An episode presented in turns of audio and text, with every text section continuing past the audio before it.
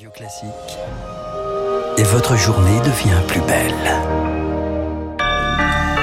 Merci d'écouter Radio Classique. Il est 7h30.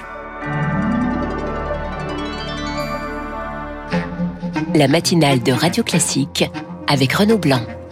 C'est un plaisir de vous accueillir jusqu'à 9h. Je vous rappelle que mon invité à 8h15 sera Philippe Labro, journaliste, écrivain et réalisateur. À 7h30, le journal nous est présenté par Charles Bonner. Bonjour Charles. Bonjour Renaud, bonjour à tous. Bébel nous a quitté, le magnifique s'est éteint hier à l'âge de 88 ans. Icône de plusieurs générations, quand on évoque Jean-Paul Belmondo, les mots, les qualificatifs ne manquent pas. Un acteur incontournable, adoré des Français, rencontré par lui au gris. Pour moi, c'est le, cinéma des années 80 avec le marginal. Euh, c'est ce que ça m'inspire et c'est vrai que c'est tout un pan du cinéma français qui s'en va, on tourne la page. Le professionnel, que j'ai aimé beaucoup ce film euh, des années 80 et je pense que oui, le cinéma français a perdu un grand comédien. Un homme euh, aventureux et surtout les cascades qui étaient faites en direct et qui étaient faites par lui-même, c'était fantastique. Oui, oui. C'est quelqu'un qui donnait envie d'être ami avec lui et euh, je pense que la tristesse, elle est un peu générale quand une personne de cette stature disparaît.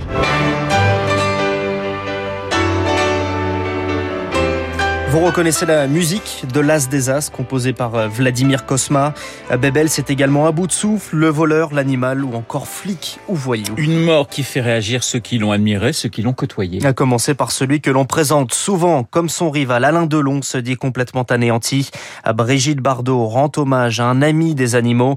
Le dramaturge Eric Emmanuel Schmitt l'a lui aussi bien connu. Auteur de la dernière pièce de théâtre dans laquelle Jean-Paul Belmondo a joué, Frédéric ou le boulevard du crime en 1990 un rôle qu'Éric Emmanuel Schmitt a écrit pour Belmondo. Je travaillais en pensant à lui, à son art de, balancer les répliques d'une façon nonchalante, mais d'une manière qui touchait la cible comme une flèche. Il a rendu tout possible. Je, je l'appelais en lui disant, mais si j'écris cette histoire, il y aura 15 comédiens. Il m'a dit, je suis là, fais ce que tu veux. Et puis j'essayais aussi de montrer ces zones que les cinéastes avaient montrées, mais qu'il avait assez peu montrées au théâtre, les zones sombres qui étaient des, extrêmement pudiques chez lui, avec une fierté d'homme. Belmondo avait une virilité euh, triomphante et pas dérangeante. Il était l'homme que les hommes voulaient être. Euh, et l'homme que les femmes pouvaient désirer sans danger. Autre réaction, celle du chef de l'État Emmanuel Macron salue un héros sublime, un magicien des mots. Un hommage sera rendu à Jean-Paul Belmondo. Les contours ne sont pas encore fixés selon la ministre de la Culture Roselyne Bachelot. Et le meilleur moyen hein, de lui rendre hommage, c'est peut-être, euh, Charles, de, revoir tout simplement ses films. Il en a 80 en tout. Impossible de tous les citer. Vous avez peut-être un, conseil, Renaud Ah bah écoutez, moi, mon film culte, c'est L'homme de Rio. Ça, j'avoue que j'ai une véritable faiblesse pour L'homme de Rio. Avec Jean-Paul Belmondo, de, de toute façon, il y a les répliques cultes et bien sûr les cascades. Passionné de sport, il tenait lui-même à les réaliser, Victor Fort. Quand il n'était pas sur les planches adolescents, il était sur le ring, passionné de boxe et de sensations fortes. À 14-15 ans, je me baladais sur les toits, raconte-t-il. Pas peur du vide et d'une condition physique remarquable. Il a fait des cascades sa marque de fabrique. Entre les voitures, dans un singe en hiver, sur un métro ou dans les airs et en caleçon, Bébel est accroché à un hélicoptère dans le Guignolo, avec quelques frayeurs à la clé. Là, une main blessée, ici une belle entorse ou une cuisse déchirée.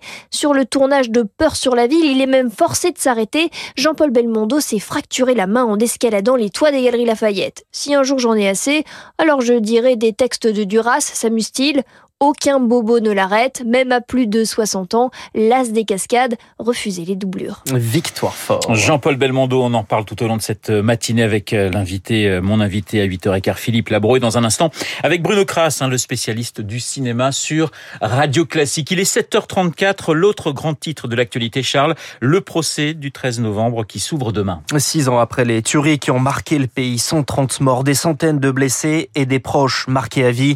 Dans le box, 20 accusés dont le dernier survivant des commandos, Salah Abdeslam. La justice devra déterminer le rôle de chacun, logeur, convoyeur, petite main. Un procès attendu bien sûr par les rescapés. Arthur Desnouveaux en fait partie. Il est le président de Life for Paris. C'était important d'avoir un procès. C'est une étape. Comme le premier anniversaire des attentats a été une épreuve douloureuse, mais une fois qu'on en est sorti, on s'est dit voilà, voilà quelque chose de fait, voilà quelque chose qu'on n'aura plus à faire. Catharsis je ne sais pas, mais j'espère qu'on va réussir à faire coïncider nos histoires individuelles avec l'histoire collective. Et j'attends quelque chose d'assez complexe de la justice, c'est que j'attends qu'elle soit juste. Il y a forcément une tentation assez simpliste de dire peine maximale pour tout le monde et c'est réglé. On veut pas d'une justice de vengeance. Et je crois vraiment que quand on est victime du terrorisme, qu'on a vu euh, les années passées avec des dégâts psychologiques et ainsi de suite, on n'a pas envie de voir des années de détention données à la légère parce qu'on sait trop ce que c'est de gâcher une vie. Mais si on réussit ça, c'est là qu'on validera le fait qu'on est une grande démocratie qui sait résister euh, au terrorisme. Et c'est pas facile dans un procès où il y a autant d'émotions. Propos recueillis par Eric Kioch hein, qui va suivre ce procès pour Radio Classique. Charles, la situation s'améliore en Guadeloupe. Le pic des hospitalisations est passé, indique le directeur médical de crise du CHU de Pointe-à-Pitre. Effet du confinement, mais prudence, le virus circule toujours, alerte les professionnels de santé. Et on termine avec une décision rare. Une mère de famille expulsée d'un logement HLM niçois après la condamnation de son fils pour trafic de drogue. C'était une demande du bailleur Côte d'Azur Habitat. Le tribunal judiciaire de Nice y a accédé. Une décision qui ne fait pas l'unanimité, Lodi Wilfried. Cette expulsion est la conséquence d'une accumulation d'événements pour Anthony Boré. L'adjoint au maire de Nice et président du bailleur Côte d'Azur Habitat avait déjà prévenu qu'il lutterait contre les locataires responsables de délits et d'incivilité il salue une victoire. Nous avons mis en garde cette locataire et son fils. Nous lui avons écrit, indiqué des dégradations des garages. Ces faits ont été répétés à plusieurs reprises. Et dans le même temps, le fils a été condamné pour du trafic de stupéfiants. Je trouve juste que ces délinquants ne puissent pas bénéficier d'un logement social, là où j'ai 16 000 demandeurs qui, eux, respectent les lois de la République et attendent patiemment de pouvoir en bénéficier. Si la décision est légale, elle est dangereuse pour Manuel Domergue. Le directeur des études de la Fondation Abbé Pierre pointe les risques sociaux de ces expulsions. C'est une forme de double peine pour la personne qui a été condamnée en justice, qui va sortir de détention sans logement. C'est un passeport pour la récidive. Pour le reste de la famille, c'est une forme de punition collective. Ça renvoie ailleurs les personnes qui ont des problèmes. Si toutes ces personnes sont privées d'accès au logement social, où est-ce qu'ils iront? Dans des squats, des bidonvilles. Donc euh, c'est pas une solution, ça aggrave le problème. Cette décision d'expulser à la fois des délinquants et ceux qui les logent pourrait bien se répéter dans les semaines à venir. À Nice, 70 procédures similaires sont en cours d'examen. Elodie Villefrit, un mot de sport. Pelé, la légende du football brésilien opéré ce week-end d'une tumeur suspecte au côlon.